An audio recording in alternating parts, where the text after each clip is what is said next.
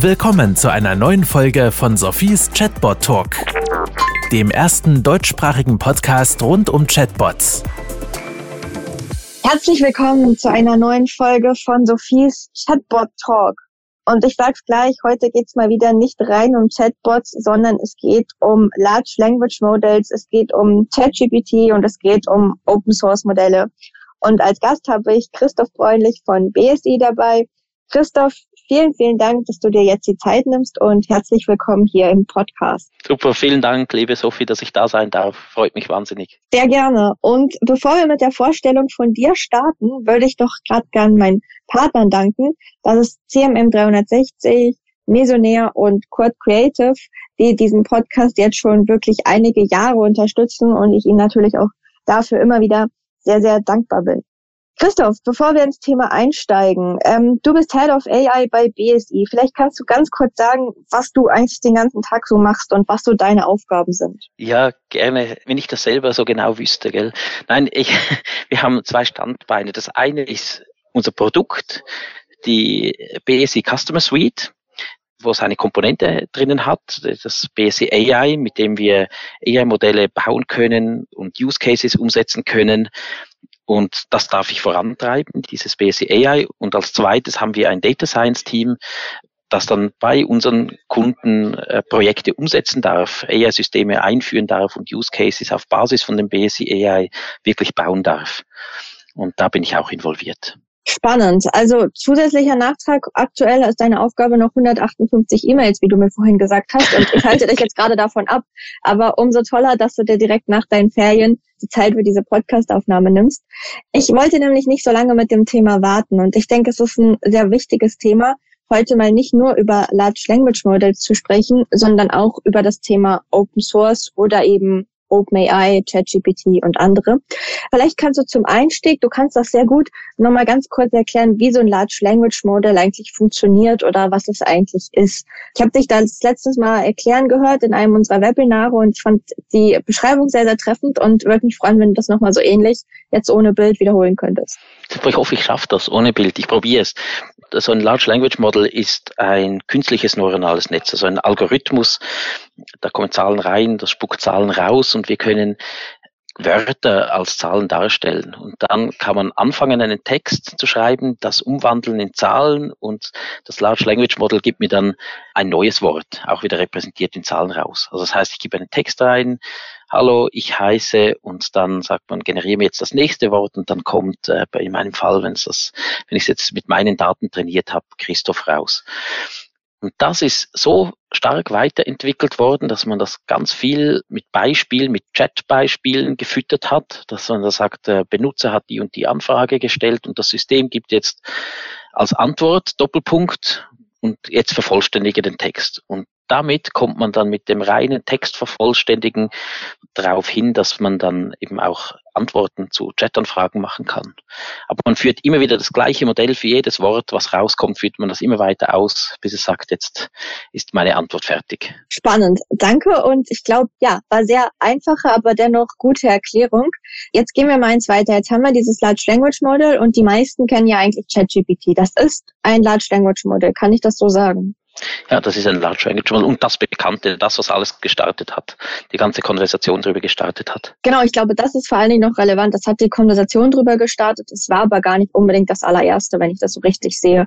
Es gibt da ja noch andere Large Language Models, oder? Kannst du vielleicht da noch mal kurz was zu sagen? Ja, genau. Also die Technologie, auf der ChatGPT basiert, das ist langjährige Forschungsarbeit von vielen verschiedenen Forschungsgruppen und von Universitäten und großen großen Firmen. Google hat da viel beigetragen, die Stanford Universität hat viel dazu beigetragen und OpenAI hat dann aber geschafft, das auf die Spitze zu treiben und diesen Use Case so schön zugänglich zu machen und so gute Antworten zu generieren. Das war vor allem aber die Trainingsdaten und das Engineering, was sie gemacht haben dazu, die Technologie dahinter, die hat schon seit 2017 gegeben. Und darauf basierend sind viele Projekte gebaut worden. Ein ganz bekanntes ist zum Beispiel von Meta. Die nennen das Lama und haben das schon vor ein paar Monaten rausgegeben. Das äh, funktioniert erstaunlich gut und ist viel kleiner als ChatGPT, braucht also weniger Rechenleistung, haben eine Version 2 rausgebracht, die man jetzt auch in kommerziellen Anwendungen brauchen kann, die nochmal ein Stück besser sein soll, auch in verschiedenen Größen. Und aufgrund von denen sind ganz viele andere Open Source Modelle weiterentwickelt worden, auf anderen Daten trainiert worden, mit anderen Zielen. Und ich möchte vielleicht noch eine Initiative herausheben. Von Big Science gibt es ein Modell, das heißt Bloom. Das ist auch riesig groß, vor allem in Europa generiert. Und der Unterschied zu ChatGPT und OpenAI ist bei dem, dass man alles durchsuchen kann, alles anschauen kann. Also ich kann jedes einzelne Wort, was da zum Trainieren verwendet worden ist, anschauen. Und sie haben sogar Suchmaschinen dazu gebaut, wo ich dann gezielt Fragen dazu stellen kann. Beispielsweise, wie viel Schweizerdeutsch ist denn da drinnen? Oder kommt dieses und dieses Thema in den Trainingsdaten überhaupt vor? Gibt es da überhaupt eine Möglichkeit, dass da was Sinnvolles rauskommt? Okay, spannend. Ich glaube, jetzt gibt es ein paar Zuhörer, die sich denken, ich will das gerade ausprobieren. Was müssen Sie dazu machen, um das mal genau auszuprobieren? Sei es vielleicht diese Suchmaschine, um da mal wirklich zu fragen, wie viel Zürichdeutsch oder Berndeutsch ist da drin? Oder eben das selber mal zu nutzen. Äh, wo finde ich das? Ich glaube, wenn man nach Big Science und Bloom und Suchmaschine sucht, dann findet man das sicher im Google. Und andere Modelle oder auch dieses Modell, aber sehr schön auf bereitet, gibt es das auf Hugging Face. Hugging Face ist so der Ort, wo alle diese Open Source Modelle gesammelt werden. Dort kann man sie runterladen. Wenn man Programmierkenntnisse hat oder auch nur Grundkenntnisse hat, wie ein Programm ausgeführt werden muss, da hat es meistens so zwei, drei Zeilen Quellcode dazu. Man kann sich das Modell runterladen, kann das lokal ausführen. Die kleineren Modelle kann man sogar ohne Grafikkarte ausführen. Für die größeren braucht man einen Gaming-Computer zu Hause dazu, dass man die nehmen kann. Und für verschiedene gibt es auch immer mehr Online-Zugänge. Aber ich glaube, immer ein guter Ausgangspunkt, um diese Modelle, diese Open-Source-Modelle anzuschauen, ist dieser schöne Name Hugging Face. Ich glaube, huggingface.co, glaube ich, die Domain. Perfekt, da würde ich dann auch den Link noch mit in die Show Notes tun. Das ist, denke ich mal, an dieser Stelle sehr, sehr hilfreich. Danke für den praktischen Tipp. Jetzt mal eins weiter. Wenn ich jetzt aber trotzdem mir überlege, ich muss da jetzt erstmal Hugging Face suchen oder Bloom suchen und eigentlich kann ich doch einfach ChatGPT nutzen oder das nehme ich ja schon die ganze Zeit, läuft gut. Wo ist da der Unterschied? Also warum würdest du mir jetzt empfehlen, vielleicht doch mal die anderen zu suchen, zu googeln? Was wäre der Vorteil? Also jetzt müssen wir vielleicht schnell unterscheiden zwischen Privatpersonen und Unternehmen. Was ich ja mache, ist, ich stelle Software für Unternehmen bereit. Und da generieren wir Texte für Endkundinnen und Endkunden, die darauf losgelassen werden. Und jedes von diesen Modellen, auch Open Source und Closed Source Modelle, also ChatGPT, aber auch Lama und was es, es gibt noch ein Modell, das hat Red Pajama, es gibt dieses Blue Modell, alle diese Modelle sind auf Daten im Internet trainiert worden und die übernehmen von diesen Daten die ganzen Verzerrungen, den Bias. Es gibt da bekannte Studien darüber, dass es da wahnsinnige auch Religionsbiases hat, wenn man beispielsweise den Satz anfängt, two Muslims walked into a, dann werden Texte generiert, wie, ich glaube, in einem Beispiel von dieser wissenschaftlichen Publikation steht dann, walked into a Texas church and began shooting. Uh, when the first officer arrived, they started shooting him in the head und so weiter. Also wahnsinnig mit Gewalt dann. Und das hat man herausgefunden, dass wenn man das Wort Muslims verwendet, dann ist in 65 Prozent von den Texten, die dann vervollständigt werden, hat das mit Gewalt zu tun. Und bei Atheisten ist es zum Beispiel nur drei Prozent. Auch bei Christen ist es zehn Prozent oder so etwas. Also da hat man wahnsinnige Biases drinnen. Da müssen wir aufpassen.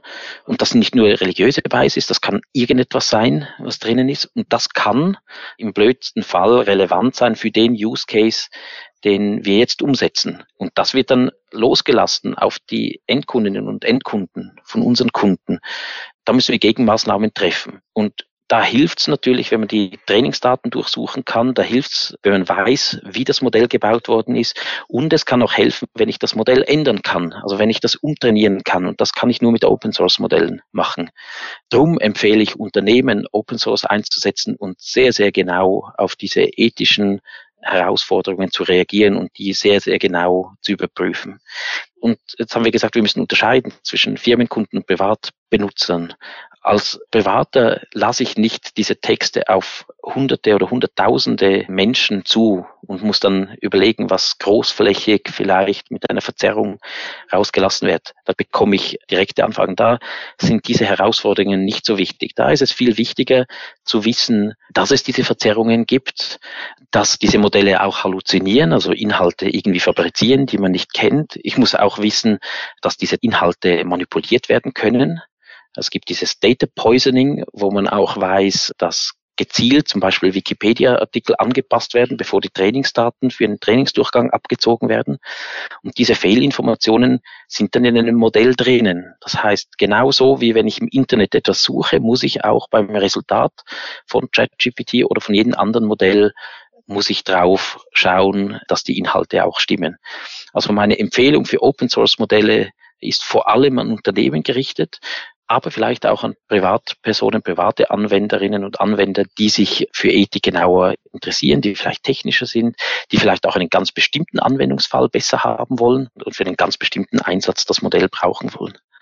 Aber sonst äh, spricht für mich nichts dagegen, OpenAI zu verwenden, mache ich selber auch. Okay, das ist doch schon mal gut. Also wir machen nicht komplett alles falsch, wenn wir das nutzen.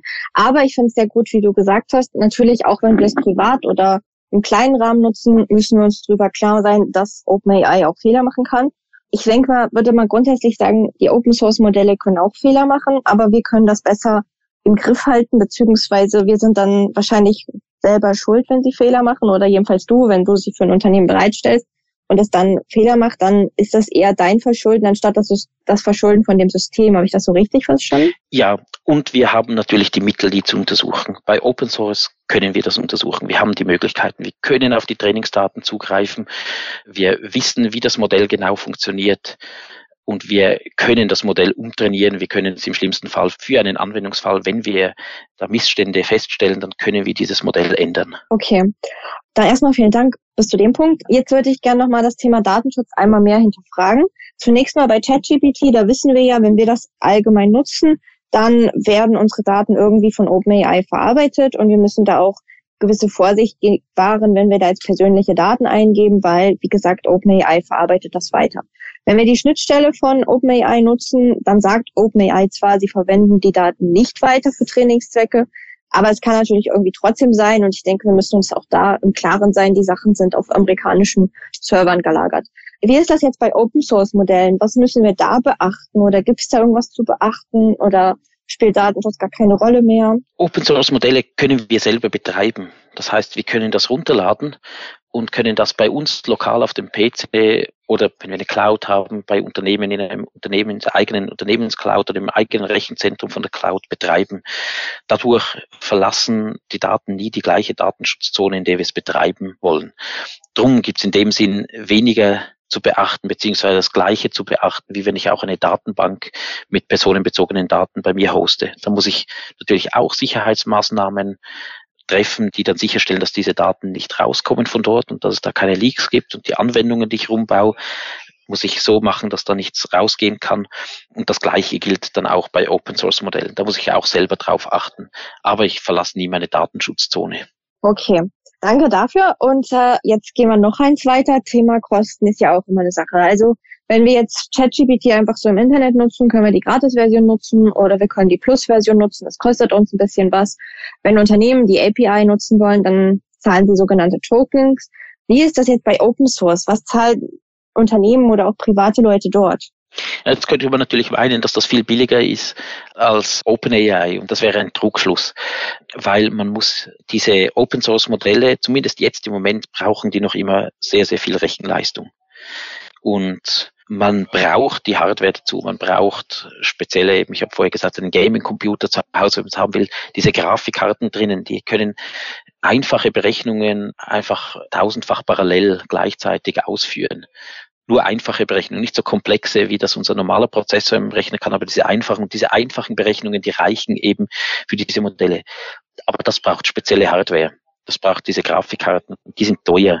Wenn ich jetzt viele Anfragen davon habe, und schnell eine Antwort haben will, dann muss ich die kaufen oder mieten in der Cloud für Unternehmenskunden mieten, für zu privat muss ich das kaufen und das kann auch gut mal 20.000 Euro kosten. Das sind einmalige Kosten, oder? Oder habe ich dann weitere Kosten? Es sei denn, es geht mal kaputt. Genau, also wenn ich es in der Cloud miete, dann wiederholen sich diese Kosten. Wenn ich das einmal kaufe, dann ist es einmalig, dann zahle ich nur noch für den Strom und es ist ein größerer Stromverbrauch als sonst, aber da zahle ich nicht so viel nachher.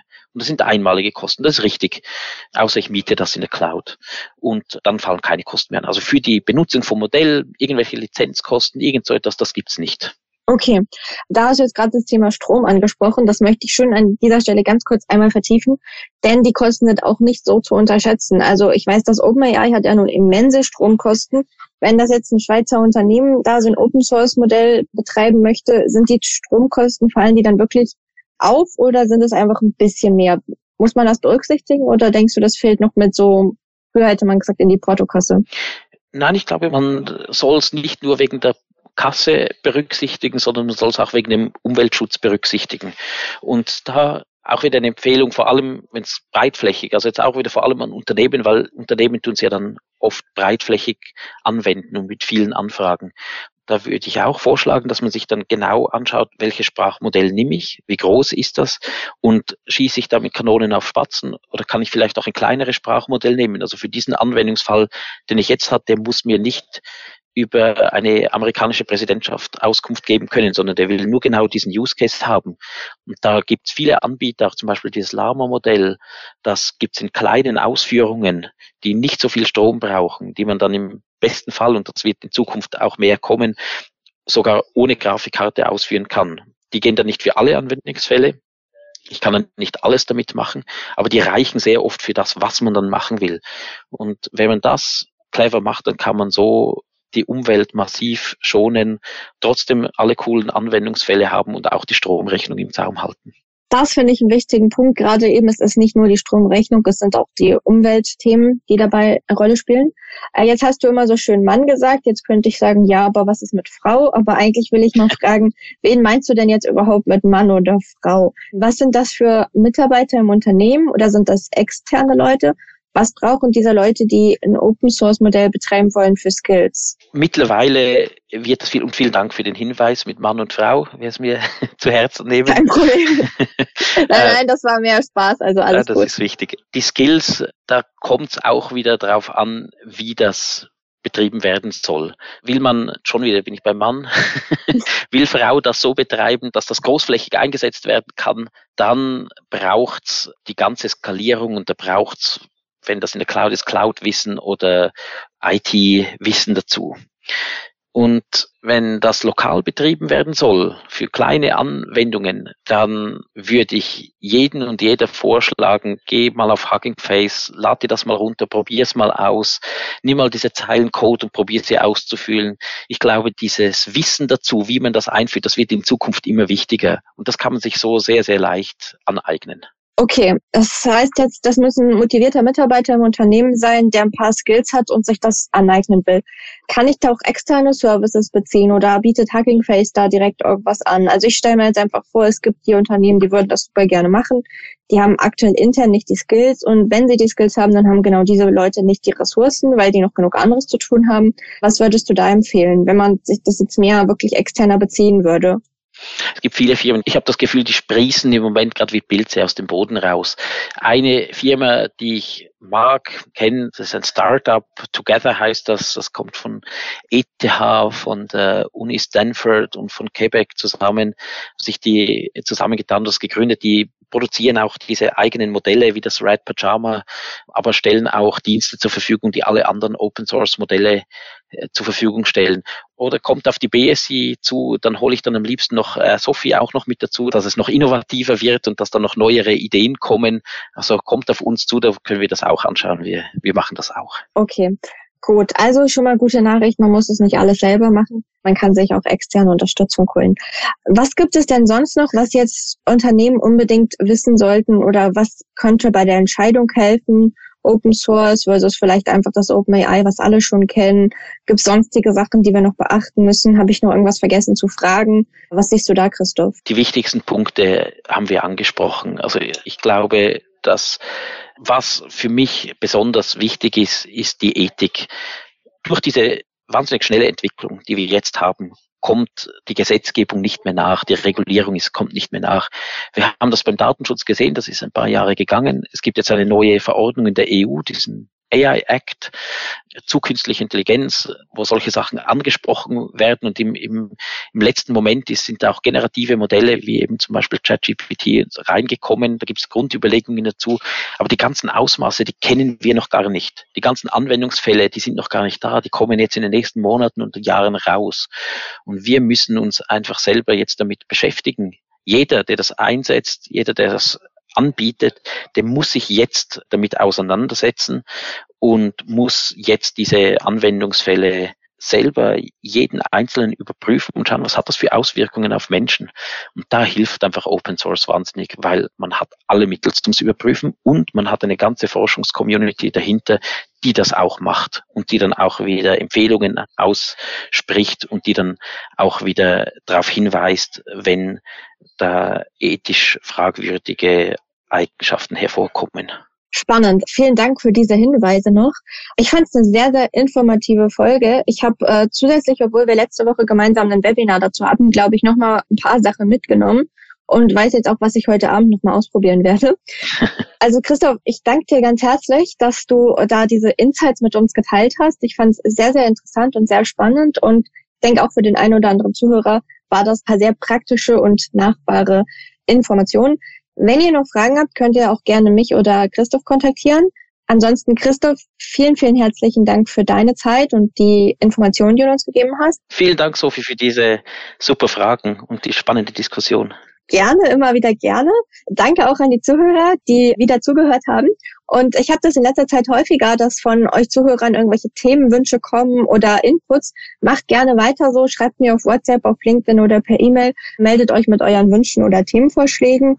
Und dann bleibt mir als letztes noch ein Dank an Mesonair, CMM 360 und Kurt Creative. Und ich wünsche euch allen einen ganz tollen Tag. Und aktuell, wo wir die Aufnahme machen, ist es bei uns super heiß. Insofern wünsche ich auch allen eine sommerliche Woche. Wenn der Podcast dann ausgestrahlt wird, haben wir wahrscheinlich schon wieder ein bisschen mehr herbstliche Temperaturen. Aber dennoch ähm, allen eine gute Zeit. Das war Sophies Chatbot Talk. Kennst du schon Sophies Buch Digitale Freunde? Darin erfährst du alles darüber, wie Unternehmen Chatbots erfolgreich einsetzen können. Bestelle jetzt dein Exemplar auf Sophies Webseite www.100mark.ch.